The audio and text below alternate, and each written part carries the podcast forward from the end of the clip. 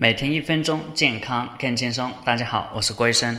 我们现实生活中啊，总能听到这么一些无奈的说法：我的发心是好，我的初衷是好的，做这件事情呢，本来也是出于善意，但是为什么结果都不是我们想要的呢？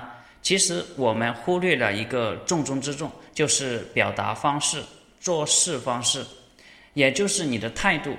看看我们现代人，每天都拉着脸，说话带着情绪，看陌生人的眼神都是怀疑、防备、厌恶，在生活中扮演一个受伤者、弱势群体，总是希望别人来关心他、理解他、帮助他，从来没有想过自己力所能及的去帮助身边的每一个人，哪怕是善待他们，做好事帮助他们，与能力和收入无关，而是。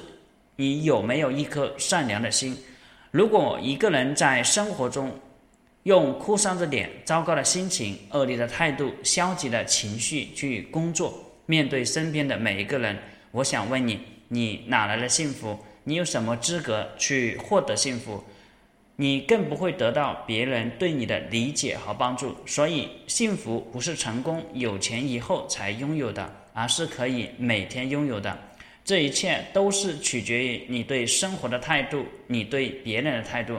幸福更不是别人给你的，而是你自己内心获得的。越善良的人越容易得到幸福，会表达的人更容易得到幸福。